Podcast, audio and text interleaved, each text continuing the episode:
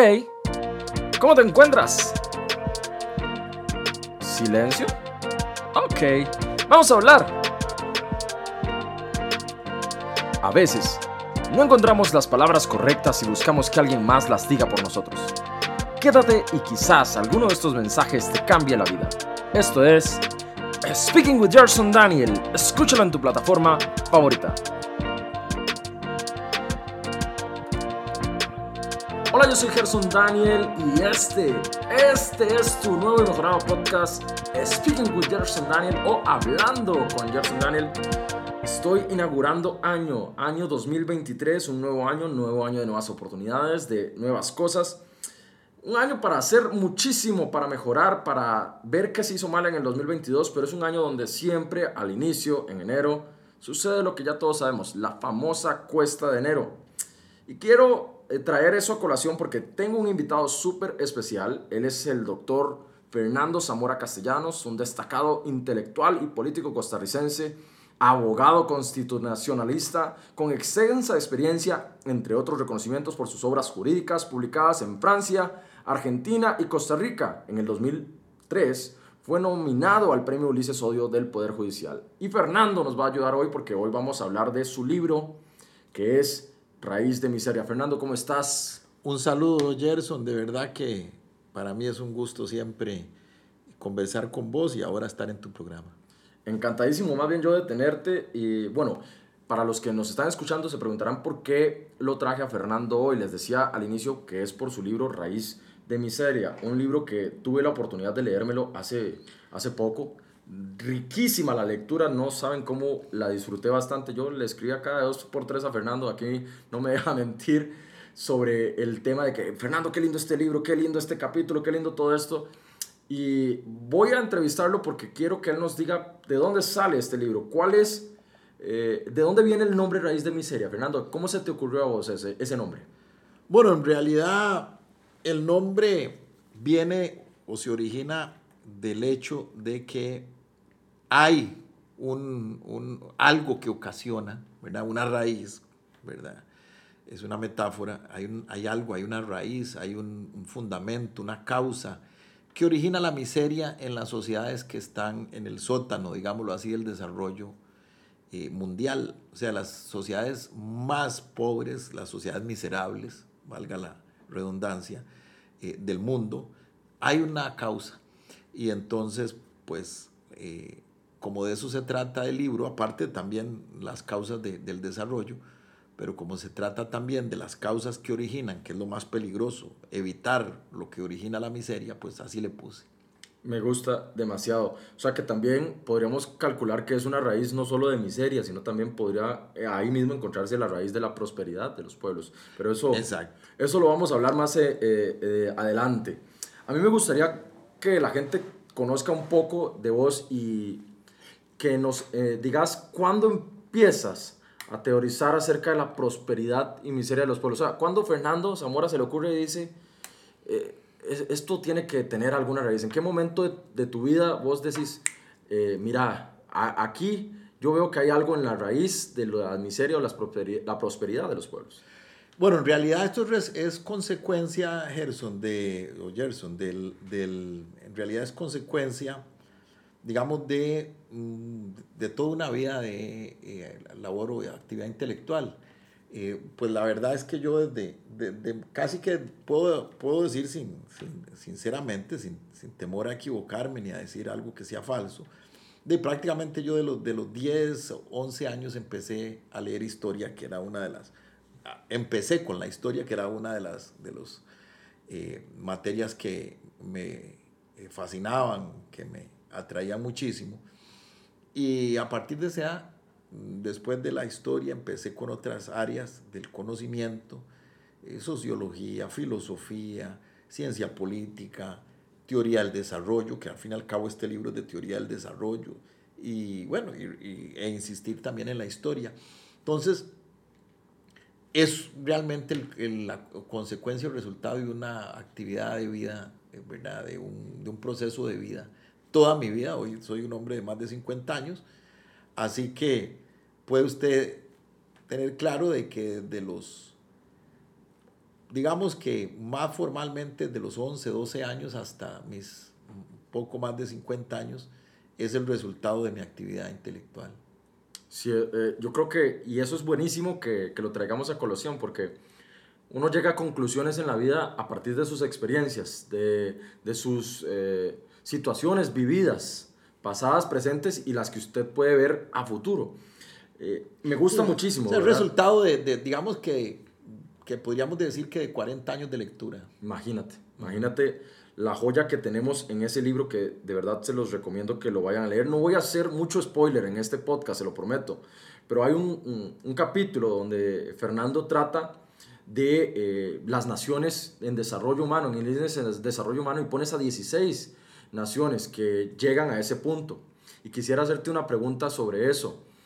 ¿Puede Costa Rica, porque Costa Rica, de acuerdo a lo que expones en el libro, y de verdad les invito a que lo vayan y lo compren y lo busquen, Costa Rica no está dentro de esas 16 naciones, pero podría estarlo en algún momento. ¿Podría llegar Costa Rica a meterse en esas 16 naciones más prósperas? Bueno, por supuesto que uno no podría decir que eso es imposible, pero va, más, vamos a ver, más o menos es, para utilizar algo, un tema que está de moda, el fútbol y, y, los mundiales.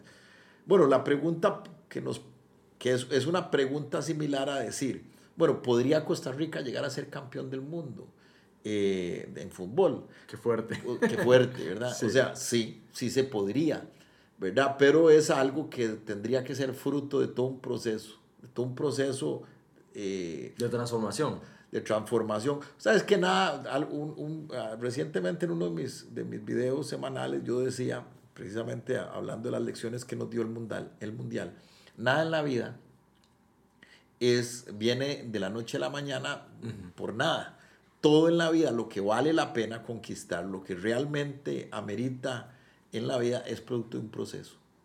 Uh, es producto de un proceso. Entonces, eh, de un ¿y qué, es, qué entendemos por un proceso? Bueno, un proceso lo entendemos como una estrategia planificada en el tiempo, sostenida a través de una fuerte eh, disciplina, ¿verdad? Bueno, si como sociedad hacemos todo eso, podríamos llegar algún día a estar entre las 16 naciones, digamos, de mayor prosperidad. Y ojalá futbolística también. Y ojalá futbolística también, pero cuando nos referimos incluso al de mayor prosperidad, este, recordemos que la prosperidad no necesariamente es poderío económico. Eh, vea qué cosa más interesante. Las naciones más poderosas económicamente, eh, podríamos eh, hablar de Estados Unidos, China, bueno, en estos momentos esas dos, Alemania, China, Estados Unidos, y bueno, ni China ni Estados Unidos están entre las, entre las naciones élite, wow. entre las 16 naciones más poderosas del planeta. Entonces, perdón, este... Salud. Gracias. Entonces, la, la, pregunta no es, o sea, digamos, el, el, obviamente decir que Costa Rica pueda ser la nación más poderosa económicamente, pues eso yo creo que lo damos por descartado. Eso es casi, ahí sí, decir que vamos a ser una de las 16 naciones más poderosas del planeta económicamente, eso es casi imposible, tampoco podemos decir que nunca va a suceder, pero eso es casi imposible.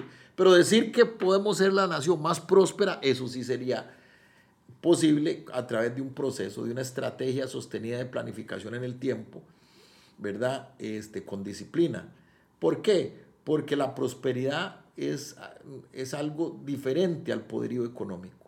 ¿Verdad? Vemos que las de las 16 naciones, que son las más prósperas del planeta, este, muchas de ellas no necesariamente son las más poderosas, o la mayoría de ellas no son las más poderosas. Que poder ¿verdad? no significa de, prosperidad. Exactamente, poder económico necesariamente significa prosperidad. Vemos naciones como Dinamarca, como eh, Noruega, ¿verdad? Singapur. Si la memoria no me falla, de 17 son, o por ahí andaba Canadá también. 16, Canadá. Son naciones muy prósperas, pero no necesariamente son las naciones más, más económicamente potentes del, del, mundo. Entonces, vuelvo y, y repito lo, la, el punto que, que eh, me preguntaste. ¿Podría Costa Rica llegar a ser una de las 16 naciones más prósperas del planeta. Bueno, sí podría ser algo posible. Lo que no podría, o lo que sí estaría muy difícil de que sea posible, es decir, que vamos a ser de las más potentes. Porque hablar de ya de las más potentes tendría que, tendríamos que decir que una nación del tamaño de Costa Rica, con la pequeña población de Costa Rica, pueda llegar a tener tal nivel de riqueza que supere, qué sé yo, a Estados Unidos, a Brasil, A, Alemania, naciones que son enormes como China, poderosísimas. Bueno, pues eso no. Eso, eso casi que podemos dar por descartado, pero no solo debemos dar por descartado, sino que además no tiene sentido, Gerson. Ajá, ¿Qué sentido, ¿Qué sentido tendría para nosotros proponernos ser la, la nación más poderosa del planeta en, materia económica. Yo creo que reduciendo el, el asunto, o, o, sí, reduciendo el asunto a una cuestión, digamos, personal y no de sociedad, eso es como que yo te diga, Gerson, que vos te tengas que poner como un objetivo de vida ser el hombre más rico o de los hombres más ricos del, del planeta o del país. ¿verdad? Yo, yo creo que si lo analizamos a fondo, sería un objetivo mucho más sabio, mucho más sensato, decir yo quiero ser una persona próspera y no necesariamente una persona rica económicamente o muy rica económicamente. Porque, repito, vuelvo y repito, la prosperidad no necesariamente es sinónimo de riqueza económica.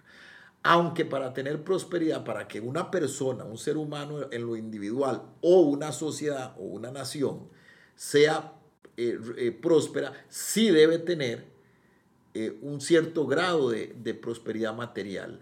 Pero no y una buena administración puede ser tal vez. Sí, un cierto grado, sí, un cierto grado de prosperidad material, una buena, pero no necesariamente un poderío económico exagerado, ¿verdad? Igual que una persona para tener prosperidad, no es necesario ni es indispensable que sea la más rica, ¿verdad? Que sea la persona. O sea, porque la prosperidad eh, tiene que ver con otros elementos, ¿verdad? En el caso de una persona, la prosperidad tiene que ver con aspectos como, eh, eh, en el caso de una persona, ¿verdad? Como la, el, equilibrio emocional, bueno, tener un ingreso eh, más o menos solvente y estable, pues eso sí, ¿verdad? Eh, la prosperidad emocional, eh, la salud. Estoy dando un ejemplo de lo que es prosperidad. muchísimo eso de lo importante es la salud. Cuidado que sí también es cierto de vez en cuando. claro. Entonces, eso, por ejemplo, esos elementos tienen que ver con la prosperidad, el equilibrio familiar, la salud de tu familia, en fin. Hay, hay una serie de, de aspectos que tienen que ver con la prosperidad que no tienen necesariamente que ver con el, el poderío o la riqueza económica. Bueno, iguales en las sociedades y en los países, ¿verdad? ¿Qué tiene que ver, digamos, eh, el, el, índice de desarrollo o de prosperidad? Bueno, el índice de desarrollo, que repito, no es necesariamente el índice de riqueza económica de la sociedad, eh, tiene que ver con el hecho de que la mayoría de los habitantes tengan acceso a luz, agua potable, a educación, ¿verdad? A, telecomunicaciones, eh, a acceso a, los medios digitales, eh, que tenga la mayoría de la población acceso a una buena calidad de servicios médicos o de servicios de salud, ¿me entendés? Con lo que vos estás diciendo, Costa Rica podría ir en camino A. En camino, exactamente. Tenemos acceso a varias de las cosas que Varias de las que estoy diciendo. Entonces, e, eso es lo que voy. De hecho, Costa Rica eh, no está dentro de la élite de los 16 más poderosos, pero sí está en un nivel alto de desarrollo. Intermedio, intermedio, pero alto. Entonces, ve que no necesariamente eso tiene que ver con la riqueza. Ahora, mm, para todavía dejar más claro el concepto, hablemos de países como Brasil. Países como Brasil son naciones muy... Brasil es una nación muy poderosa económicamente. Y tiene una población altísima también. Exactamente, es una nación muy poderosa, es una de las economías más potentes del planeta y sin embargo el nivel de desigualdad que tiene que ver con la, con la prosperidad de un país, con la, el, desarrollo, el índice de desarrollo. Vamos, un, un elemento que tiene que ver mucho con el índice de desarrollo es que la desigualdad no sea exagerada en una sociedad. O sea, que haya gente muriéndose de hambre y otros lo tengan todo exageradamente. Bueno, eh, en países como Brasil, digamos, los niveles de desigualdad, Brasil es muy poderoso eh, económicamente, pero lo, lo, que llaman el coeficiente Gini, que lo que mide es el índice de desigualdad, eh, es exagerado también esa diferencia. ¿verdad? Entonces, en cambio, estamos hablando de que las naciones donde, que, que están en el, en el top, en la élite del desarrollo, eh, si bien es cierto, son naciones con un buen nivel de prosperidad económica, sobre todo son, nivel, son gente que, perdón, son sociedades que en donde no hay demasiada desigualdad, en donde la mayoría de sus habitantes tiene acceso al desarrollo, a los, a los servicios públicos, a la educación, a todo eso que mencioné antes. Bueno, ahora acabas de decir algo que a mí me, eh, me llamó mucho la atención, sin afán tampoco de querer adelantarles mucho del libro, porque de verdad eh, la invitación es a que lo lean, lo insisto eh, esto me va dando una idea de como que el asunto va por un tema también cultural. Puede ser. Exactamente. Lo que define la, la, prosperidad es la cultura. La cultura de una sociedad. O sea, ¿qué es lo que hace rica? Eso es uno de los elementos a, los que, a las conclusiones a los, que yo, a los que yo llegué después de muchísimos años de estudio. ¿Qué es lo que determina que una sociedad próspera o no? Bueno, lo que determina la prosperidad de una nación es la cultura de esa sociedad. Eh, usted sabe que eso ya lo que estamos hablando tiene que ver con lo que llamamos la teoría del desarrollo. Eh, entonces hay muchas teorías del desarrollo. O sea, las teorías del desarrollo, ¿en qué consiste la, la, teoría del desarrollo? Bueno, la teoría del desarrollo básicamente lo que consiste es en, em, digamos que en, en, resolver el dilema o el misterio de qué es lo que hace que una sociedad sea desarrollada o no.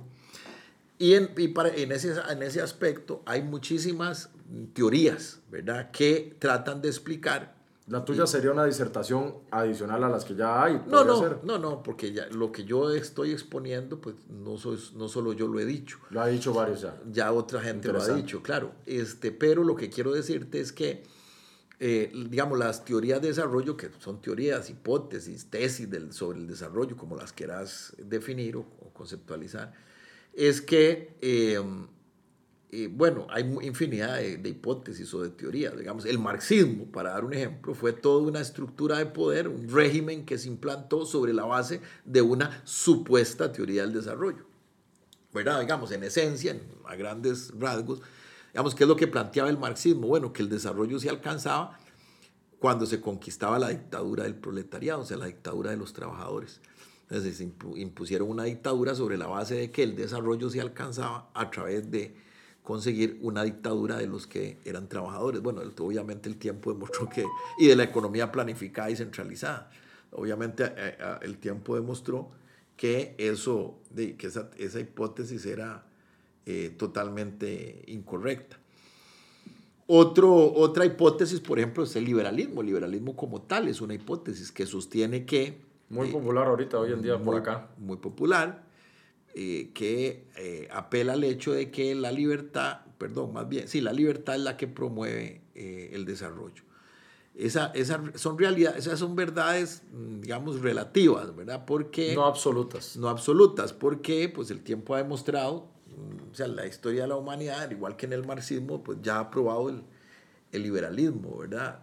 o sea, la, la la sociedad totalmente dominada por el mercado, por ejemplo, como sucedió en el siglo XIX en Inglaterra, y bueno, eso genera también mucha desigualdad, ¿verdad? Entonces... ¿Vos crees, ahora que estás diciendo que el tiempo ha probado, hay forma de ahorrarnos ese tiempo? aprovechando esto que me estás diciendo, hay forma de ahorrarnos ese tiempo, porque si vamos a probar teorías que, que son fallidas... Claro, exactamente. ¿Cuál es la forma de, de ahorrarnos ese tiempo? Este eh, bueno, a través de la experiencia histórica, leyendo y llegando a las conclusiones con base en la historia. Ahora, en el caso del liberalismo, por supuesto que es una teoría más cercana a la más eficiente que el marxismo, o sea, no vamos a dudar. O sea, si a mí me preguntan dónde quiero vivir, en una sociedad liberal o en una sociedad marxista, no duro tres segundos en dar la respuesta. Quiero vivir, prefiero frente a una dictadura del marxista, del proletariado, pues prefiero vivir en una sociedad liberal, ¿verdad? Pero bueno, eh, porque es una, eh, digamos que es una teoría que ha demostrado en la práctica tener una mayor eh, eficiencia. Pero bueno, obviamente no es perfecta y, tampoco entonces podríamos decir que necesariamente en una sociedad totalmente liberal, ¿verdad? se va a alcanzar la prosperidad porque digamos, el tiempo ha demostrado que no necesariamente es así. Hay, hay, toda una infinidad de teorías, ¿verdad? Está la teoría, hay teorías muy modernas recientemente como la de Jared eh, Diamond eh, en, su libro Gérmenes y Acero, eh, en donde él habla, por ejemplo, que el desarrollo de Europa, que es la región donde están la mayoría de, los, de las 17 naciones más prósperas, eh, tiene que ver con la guerra, con los, las condiciones naturales y este, con el, el bueno, el, de alguna forma, eh, digamos que la combinación de esos factores, ¿verdad? Por eso se llamaba eh, armas, gérmenes y acero. ¿verdad? El, el, desarrollo industrial. O sea, él propone ahí este algo como que la geografía también podría tener que ver la no, clima o cómo va no, la cosa. No, lo que él propone es que eh, las guerras generaron tecnología, por eso hay armas. Las guerras generaron tecnología. Eh, la tecnología, junto con las guerras expansivas, eh, provocó crecimiento, expansión, pero que a la vez esa expansión hizo que muchas de las naciones que eran sometidas, digamos, estuvieran influidas por eh, las enfermedades, como era la viruela, que les ayudaron además a muchos de los eh, colonizadores y los conquistadores, digamos, a consolidar esa expansión, que es un fenómeno natural eso. ¿verdad? El, de, la, el de, los, de los gérmenes. Ahí es donde hablas de fenómenos naturales. Yo me estaba desviando por el clima cuando escuchaba eso de fenómeno natural, pero entiendo ahora a qué te referías. exacto, que tiene que ver con, digamos, con eh, la, el condicionamiento de, los, de las conquistas con los gérmenes que esas conquistas trajeron a los pueblos y, y que, eso, y, que, eso, influyó. Digamos, es una teoría de, eh, Jared Diamond. O hay otras, hay infinidad de teorías del desarrollo, hay otras teorías que son lo que vos dijiste, ¿cierto? Correcto, hay gente que atribuye el desarrollo al clima. Entonces dicen, bueno, los países fríos son los, los ricos y los países pobres son los calientes, ¿no? Eso está demostrado también que no es así. Hay naciones muy pobres como este, Nepal, eh, de que tiene Monteveres ahí nomás. Exactamente, súper frías, ¿verdad? no solo esas, porque podrías decirme, bueno, pues que eso es en, por, por, por, la cultura asiática, ¿no? En Bolivia es frío, muy frío Bolivia, y sin embargo la pobreza es endémica y muy grande. Eh, Se va haciendo la raíz más eh, grande de la miseria, ahí va. entonces no tiene que ver, no, el punto es que no tiene que ver la, la, el clima porque igual hay naciones muy frías, muy pobres, y hay naciones calientes, países eh, zonas calientes que son muy prósperas, ¿verdad? Eh, de hecho, este, eh, bueno, el ejemplo es, este, ahora que está de moda Qatar. Mundial, claro, pues ya, ya te lo iba a tirar yo mismo. 50 grados bajo cero en promedio durante el año y sin embargo es una nación riquísima, entonces eso tampoco tiene nada que ver. Eh, otros sostienen, por ejemplo, hay otros criterios que dicen, por ejemplo, que, el, el, eh, que son criterios racistas, se llama el darwinismo social, por ejemplo, que dice que eh, la causa del, del, desarrollo, del subdesarrollo, tiene que ver con la raza. Eso es lo más este, racista y, censurable. ahí salió bueno, una teoría como la de Hitler, ¿no? Exactamente, pero hay teorías que, que, que, que al fin y al cabo son teorías que han existido. Entonces, Frente a todo eso, yo la que coincido, no somos muchos los que hablamos de este tema, pero digamos con la que coincido es con la teoría de que el desarrollo eh, está condicionado por la cultura de las sociedades, ¿verdad? Y aquí ese es el, el, el objetivo, eh, más bien ese es el, el tema del libro, ¿verdad? Tratar de demostrar por qué la cultura es la que condiciona el desarrollo, la prosperidad más bien. ¿Y cuáles culturas? Generan altísima prosperidad, cuáles culturas generan mediana, prosperidad. y cuáles, digamos, no culturas, porque no serían cultura, sino por qué, qué es lo que provoca que las sociedades, o algunas sociedades, queden totalmente en el sótano del desarrollo y que no haya forma que se que, que evolucionen o que avancen. Hay una frase que vos utilizas en el libro que a mí me gustó mucho. Espiritualidad sin escala de valores se convierte en superstición. Exactamente. Eh, ¿Podrías desglosarla un poquito más? Sí, eso tiene que ver con eh, la razón de la, del, del, bueno, la raíz, lo que hablábamos del título, la raíz de la miseria. Vamos, ¿cuál es la raíz o el, o el denominador común de todas las sociedades que son, eh, que tienen un nivel de subdesarrollo total, absoluto, o sea, miseria absoluta?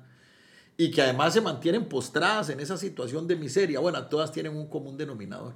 Y es que todas esas sociedades son animistas, o sea, son sociedades en donde el animismo o el politeísmo es, es una forma de superstición, en donde lo que controla a esas sociedades son eh, las supersticiones. Ahora, ¿qué son las supersticiones? Los, los animismos, digamos, idólatras, etcétera. ¿Qué son esas supersticiones? Bueno, esas supersticiones en esencia son espiritualidad sin compromiso moral, ¿verdad? Este, y sin, sin una legalidad este, moral de ningún tipo, ¿verdad? Aparte de que, pues ahí además hay otro tipo de, de cosas que, eh, digamos, que, que, tienden a ser eh, propia de, gente sin ningún nivel de, de, conocimiento, como es la hechicería, este, y ese tipo de cosas. O teorías espirituales derivadas del politeísmo, como las que han sumido a, lugares, a regiones como eh, completas, como las de la India, el subcontinente. Que tiene más de mil dioses. Que tiene miles de dioses, o millones de dioses, o millones. Vaya, tienen millones de dioses. Este, y bueno, que eso es lo que ha provocado. Yo solo me sé el nombre de, de 100, no mentira. Este, millones de dioses, que además esos dioses eh, están delimitados por una, una superstición de lo que se llaman castas. Las castas. Las castas que, digamos, que, provocan esas, esa, esa superstición, provoca, digamos, un estado de, de desigualdad y de subdesarrollo permanente porque, eh, digamos, la superstición de ese tema de las castas es que si usted eh, nació en, en, una casta determinada, pues va a tener necesariamente algunos privilegios sociales y si nació sin casta o descastado o desclasado, pues usted necesariamente está condenado a vivir una vida. Y no puedes escalar de casta, no, es algo que se ascender socialmente, etc. Entonces, ese tipo de supersticiones y de, eh, en realidad son supersticiones idolátricas, ¿verdad? De, la adoración de ídolos, eh, son cosas, entre otras, eh, en el ejemplo del caso de la India o de, la, o de los, las eh, animismos de, de, África o de regiones en América como Haití, eh, ¿verdad? Que provocan que las sociedades vivan en un estado de superstición y por lo tanto de, de contracultura, de ignorancia y de eh, postración social permanente, ¿verdad?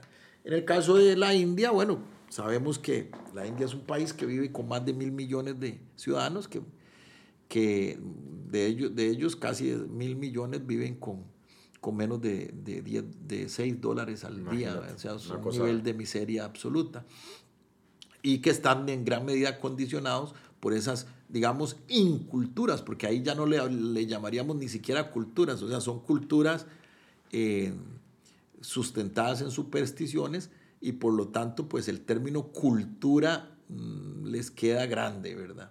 Entonces, esa es la raíz de la miseria. Ahí cuando se hablamos de raíz de miseria es, es esa, porque vemos que ese denominador común es el que hace que todas esas naciones vivan eh, en una situación de miseria, ¿verdad? En el caso, por ejemplo, de América, para que la gente, pues la gente, pues los, los, los, los, eh, este podcast, yo entiendo que la mayoría de los que lo vemos somos de latino, latinoamericano. Y este, este podcast... Eh, que va a mayoría de Latinoamérica, podemos entender bien con un ejemplo, Haití. Haití es el único país, el único, la única nación latinoamericana, eh, digamos que mm, estrictamente animista, ¿verdad? Formalmente animista.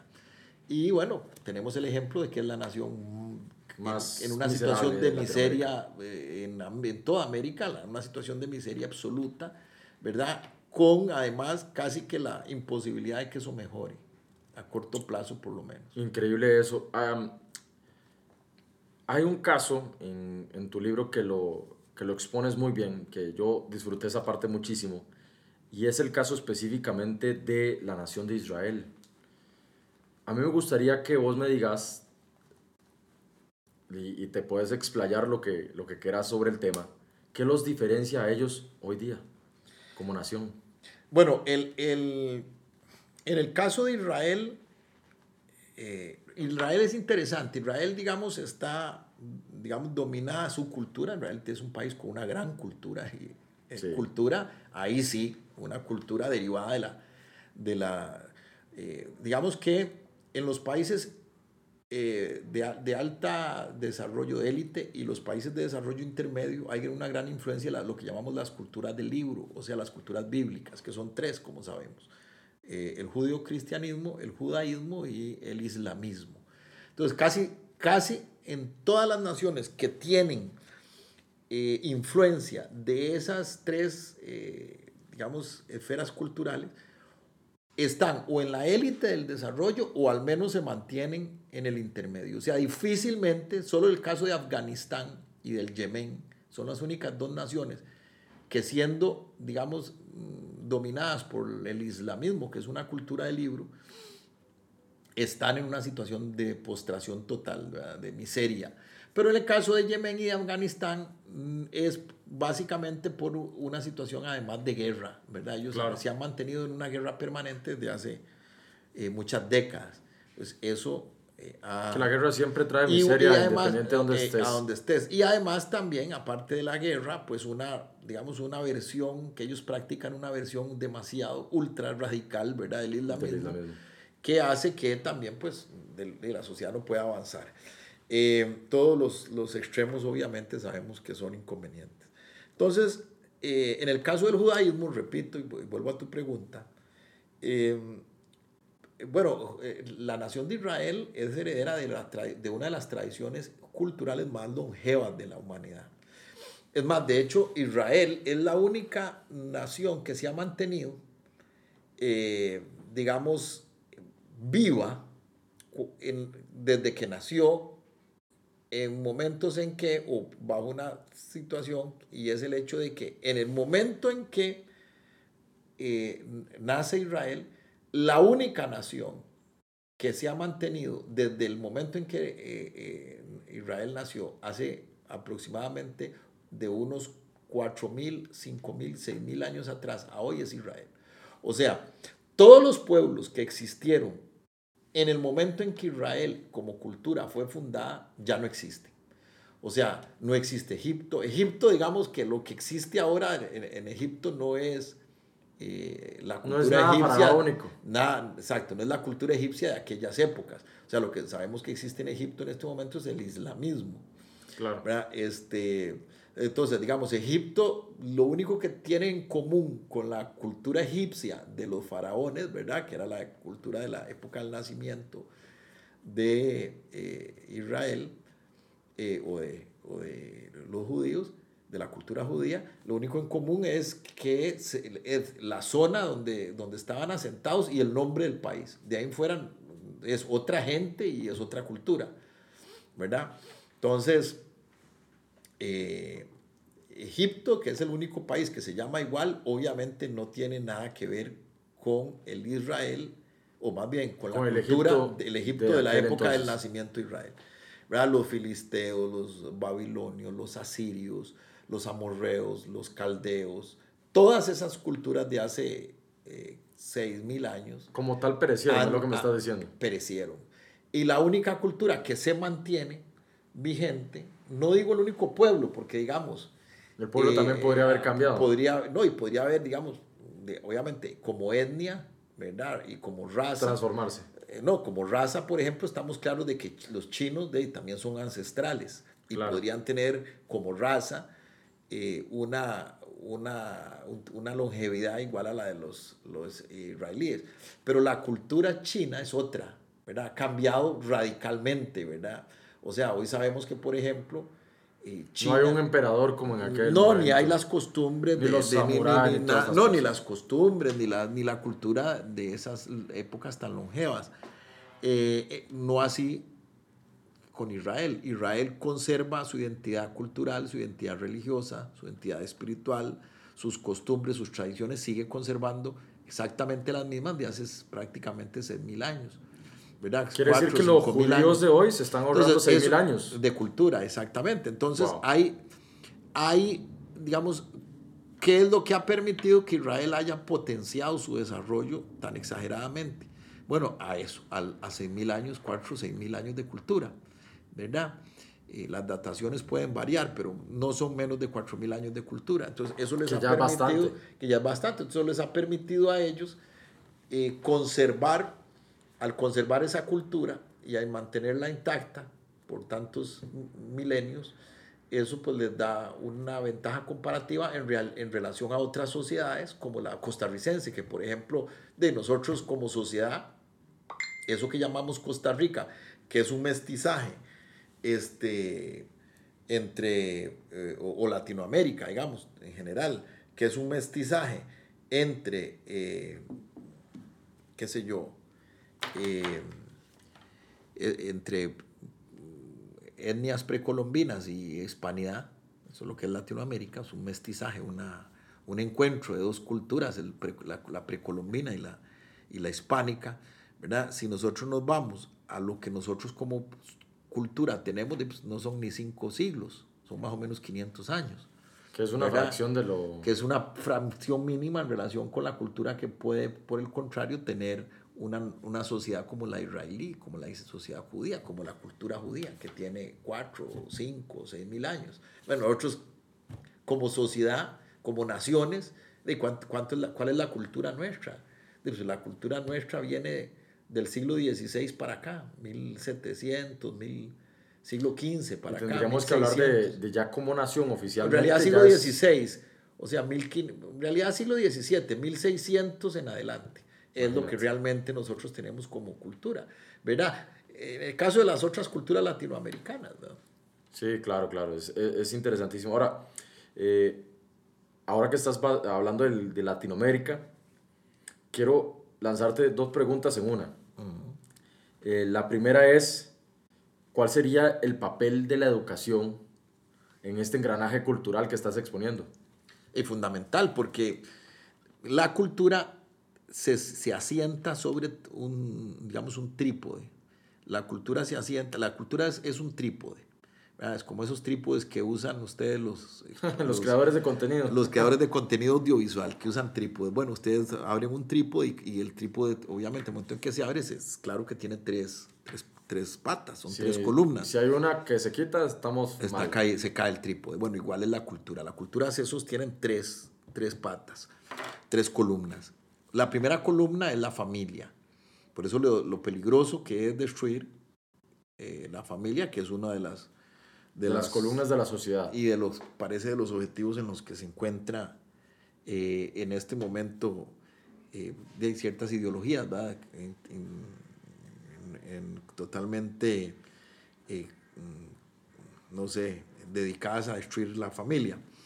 Eh, la familia es una primera pata, una primera columna. La segunda pata o columna es eh, la educación, ¿verdad? Que es lo, lo, que responde a tu pregunta, por eso la importancia de la educación. ¿Cuál educación? Pues la educación formal, ¿verdad? Lo que se llama, lo que llamamos nosotros la academia, todo lo que es ese proceso educativo que, que, que nos da la sociedad, que nos ofrece la sociedad cuando vivimos en una nación y que va desde el kinder, ¿verdad? O el maternal hasta la, la universidad, o los grados postuniversitarios. Bueno, en algunas naciones, como las islámicas, en donde el, digamos, la religión es totalizadora y abarca todas las áreas de la vida, bueno, sabemos que, por ejemplo, en un país como Afganistán, países de esos, el, el eh, digamos, la educación eh, es dada por en las eh, madrazas, en donde a los niños se les les educa básicamente eh, islamismo o, el Corán, ¿verdad? Y, y eso lo, básicamente lo que se les enseña, casi que se les enseña poco de otras cosas. Pero bueno, esa educación formal, ¿verdad? Que en algunos casos es una educación eh, muy, muy radical, si se quiere, como esa que di eh, como ejemplo, ¿verdad? Porque bueno, esa, esa educación puede ser una educación también muy ideologizada. Di el ejemplo de, de Afganistán, pero también puedo dar el ejemplo de Cuba, donde lo que te enseñan, por ejemplo, desde niños, al ateísmo, al marxismo, a, la, a, que, bueno, que la solución de, de, una sociedad debe ser una dictadura, la, una sociedad totalmente ideologizada, o sea, en realidad no es educación. O sea, que es importante es adoctrinamiento, que no sea adoctrinamiento. Exactamente. eso, mismo si la educación es adoctrinamiento, ya deja de ser educación. Qué interesante. parte de un elemento básico de la educación es la libertad eh, que se dé en ella. Entonces. Eh, Ahora te pregunto, has mencionado ahí dos patas: la familia y la, educación, que vemos que es neurálgica. Exacto. ¿Cuál sería la tercera pata? La tercera pata es la espiritualidad, o sea, la iglesia. Eh, eso no lo digo yo, pues lo dice Mario, Mario Vargas Llosa y lo dicen todos los que han teorizado sobre la cultura. O sea, la cultura, la, la, la, espiritualidad es fundamental. Porque en la espiritualidad es donde se ubica, más bien, de hecho, para muchos intelectuales, la iglesia es la verdadera generadora de, o la principal generadora de cultura. De cultura, wow. ¿Verdad? Porque al fin y al cabo es en la espiritualidad, o sea, digamos, el asiento básico de la cultura de un ser humano está en las cuatro grandes preguntas de la existencia humana. ¿Quién soy? ¿De dónde vengo? ¿Cuál es mi propósito en la vida? Tercera pregunta existencial. Y la cuarta, ¿hacia dónde iré? ¿Para dónde voy? Y la espiritualidad contesta esas y preguntas muy bien. Y esos son fundamentos culturales básicos. O sea, una persona que no tenga claro quién es, hacia dónde va, cuál es su propósito en esta tierra, este, eh, de alguna forma tiene carencias culturales muy serias. Casi que me estás diciendo que si de dónde vengo, le, quién soy, eso al individuo, lo despersonalizamos totalmente. Son, claro, son las cuatro grandes preguntas de la cultura, ¿verdad? Que lo da, solo las da eh, la espiritualidad. Impresionante. ¿verdad? Uno, ¿quién soy? Dos, ¿de dónde vengo? Tres, ¿cuál es el propósito en la vida? Mi propósito en la vida, el propósito que tengo en, mi vida. Y cuatro, ¿hacia dónde voy el día que? O sea, ¿cuál es el sentido de la existencia también? No solo en el propósito, sino como trascendencia. ¿Verdad? Entonces, esas son las tres patas de la cultura. Impresionante y me está gustando mucho la ponencia. Ya estamos llegando poco al final, pero antes de que hagas tus conclusiones, quiero lanzarte una última pregunta. Y basándonos en los ejemplos latinoamericanos, pensando en todo el istmo eh, centroamericano, pensando en Latinoamérica, no nos vayamos tan allá en Europa, no, no crucemos el charco al océano, no crucemos el océano Atlántico para pasar allá. Pensá solo en Latinoamérica. Para que me contestes esta, ¿cuál es la mayor amenaza a nuestra cultura occidental? Bueno, eh, eh, digamos la cultura occidental es básicamente la unión de dos grandes afluentes, ¿verdad? Es como cuando digo afluentes es eh, haciendo una metáfora de lo que es un río. Un río lo constituyen muchos afluentes, ¿verdad? Em, eh, qué sé yo, el Amazonas no nace así con ese caudal eh, en, en, las, en las montañas del Amazonas, no. El Amazonas llega a tener ese caudal por la cantidad de pequeños ríos que lo, lo digamos, lo abastecen. Bueno, igual es la, la, Occidente. Occidente, digamos, es eh, un gran río que está abastecido por dos caudales. La cultura eh, greco-latina, ¿verdad? O sea, Atenas, toda la cultura greco-latina, Roma, la cultura romana, la cultura eh, griega, todo eso, la filosofía griega, todo eso es el primer gran caudal y el segundo gran caudal es el judeo-cristianismo, o cristianismo o judeo-cristianismo, como lo quieras decir. Esos son los dos, digamos, los dos grandes pilares que fundamentan la cultura occidental. Entonces, ese judío cristianismo ligado al, eh, a la cultura greco-latina ha tenido en la historia cuatro, digamos, o el cristianismo ha, sufrido, digamos, ha enfrentado cuatro grandes desafíos, ¿verdad? Y, por lo tanto, eh, o más bien, sí, cuatro grandes desafíos y por lo tanto podemos hablar que el último desafío es la gran amenaza a la civilización occidental. El primer desafío del cristianismo pues fue eh, las intenciones de, de Roma, el imperio romano, de, de, matar desde sus inicios, de sus propios orígenes al cristianismo. Recordemos que el cristianismo es derivación de eh, la época romana, ¿verdad? Eh, de hecho, Cristo nace en época, en tiempos de Tiberio, el emperador Tiberio, eh, César. Eh, entonces, la primera, digamos, el primer gran desafío que enfrenta el, cristianismo es, digamos, que la vocación abortiva, digámoslo así, del, del, imperio romano que pretendió acabar con el, el, cristianismo desde sus orígenes. Por eso todo lo que sabemos de los mártires y de, de, de, los mártires que morían en el, en el Coliseo romano por, por su, negarse a adorar al César, etcétera, etcétera. Ese es el primer gran desafío. El segundo gran desafío son, cuando cae el imperio romano, son, digamos, las invasiones bárbaras o, digamos, la devastación bárbara que sufre Occidente. Y que el, el cristianismo logra mediante la evangelización de los bárbaros, logra enfrentar ese desafío y mantenerse. Bueno, de hecho, toda la civilización eh, occidental es una civilización que nace con fuerza sobre todo, todo lo que es el, después el imperio carolingio, toda la, eh, el, el, desarrollo monástico, etcétera, etcétera, ¿verdad? Estoy hablando muy resumidamente de cosas muy profundas, muy grandes, de mucha... Lean el libro. Sí, este, todo eso viene, digamos, o se desarrolla eh, eh, a partir del, digamos, de cómo los bárbaros son básicamente, ¿verdad? Los, los godos, visigodos, todos los bárbaros, unos, bueno, bárbaros de hecho era una denominación también, una etnia, son evangelizados y a partir de ahí nace lo que hoy es Europa. Impresionante. Ese es el segundo gran desafío que enfrenta y supera y vence el cristianismo. El tercer gran desafío es el imperio otomano que era pues la vocación por islamizar el mundo, ¿verdad? A través del Imperio Otomano con su sede en Turquía. Ese fue el tercer gran este, desafío. Y el, y el cuarto desafío es lo que de alguna forma se origina a partir del modernismo y a partir sobre todo del marxismo, que es el, el laicismo materialista. ¿verdad? No la laicidad, porque acuérdense que la laicidad es un concepto cristiano, ¿verdad? Mi reino no es de este mundo, o sea, que digamos que Cristo lo que viene a decir es que Dios se autolimita para darle libertad al ser humano, eso es la laicidad. Pero el laicismo es otra cosa, el laicismo es la negación absoluta de la fe y la vocación por extirpar a la fe de los espacios públicos.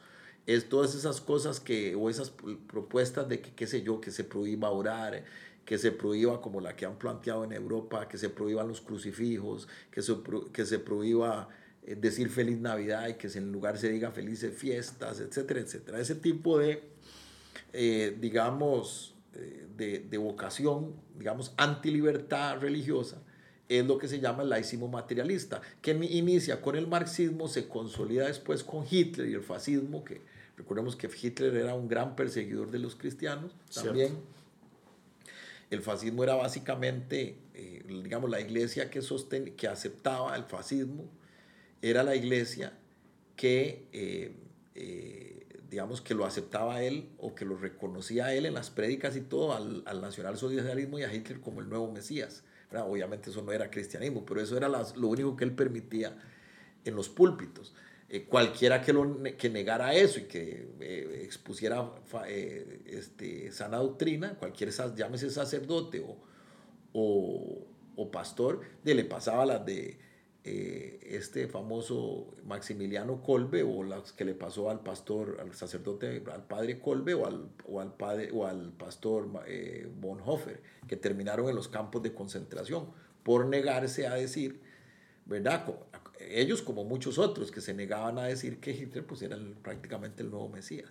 Entonces, hoy eso ya está, digamos, ese, ese tipo de manifestaciones se van mimetizando, se van transformando.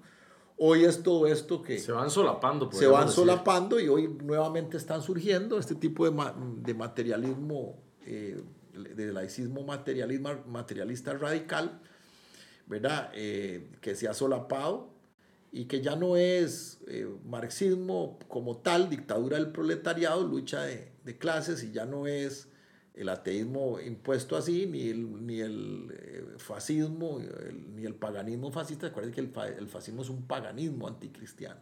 Entonces no es ninguno de esos, sino es un nuevo paganismo que eh, que se ha disfrazado con todo esto que algunos llaman y otros niegan que existe, etcétera, etcétera, pero que más o menos a grandes rasgos podemos llamar que es la ideología de género, ¿verdad? que es una ideología que niega la existencia de la biología, niega la existencia de, de, de los, de las eh, distinciones sexuales, que dicen cosas así, casi que idiotas o absurdas, al, al, al afirmar, por ejemplo, que el, el el embarazo, ¿verdad? O la maternidad es una construcción social. Yo he leído y he oído a gente decir esas idioteces, ¿verdad?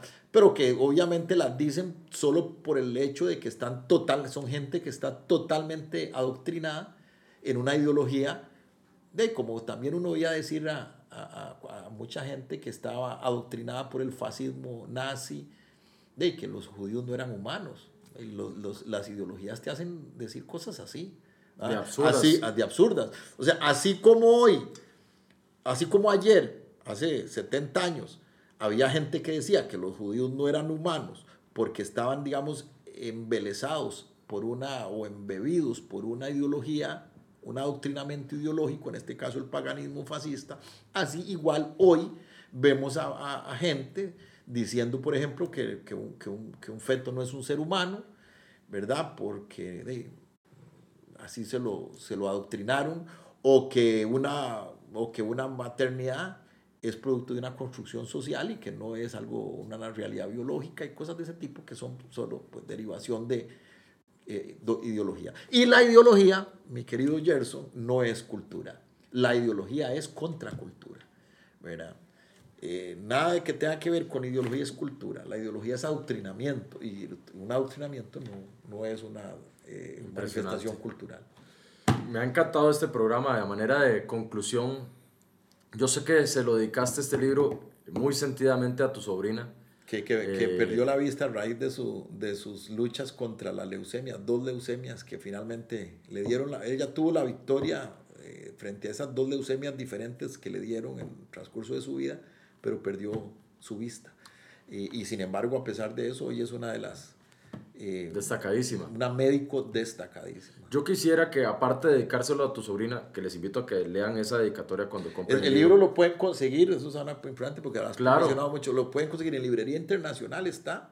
Espero que todavía esté, porque eh, este, ojalá que se haya vendido, pero, pero hasta donde yo sé, estaba en librería internacional, está en la librería universitaria, ahí en la calle La Amargura, está en la librería Andante también, ahí por la calle La Amargura. Eh, está en, en Juricentro, está en Expolibros. Está en eBay. está, en, eBay. Ajá. Y bueno, esperemos que esos, que esos labor tuya en, Amazon pronto. En Amazon vamos a ver Pero todavía no, no, todavía no está en Amazon. Todavía no, pero estamos haciendo el esfuerzo para que ya esté en Amazon. Bueno, y quería que concluyeras no solo con esta, ya lo dijiste lo que, por qué se lo dedicaste a tu sobrina eh, un poquito, pero en el libro lo van a leer, pero quisiera que te atrevieras a manera de conclusión a que se lo dedicaras a alguien más. ¿A quién va dedicado este libro?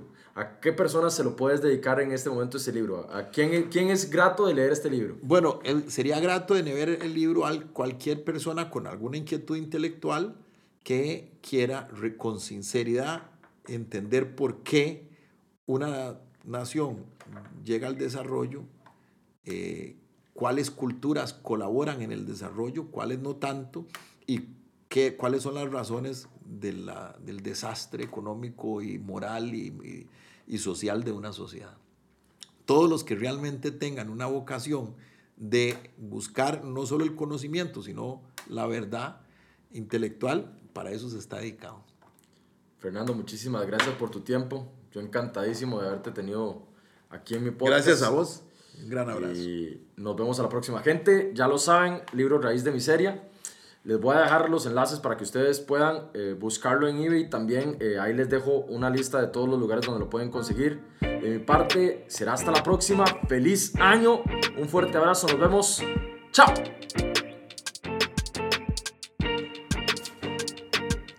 Hey, gracias por haber llegado hasta aquí. Y si te ha gustado este episodio, por favor comparte porque lo bueno siempre se debe dar a los demás. Recuerda, Siempre es un buen día para que Dios te pueda hablar, conversar, speak, falar, falar, sprechen. Y cuanto idioma se te venga a la cabeza traduciendo la palabra hablar. ¡Chao!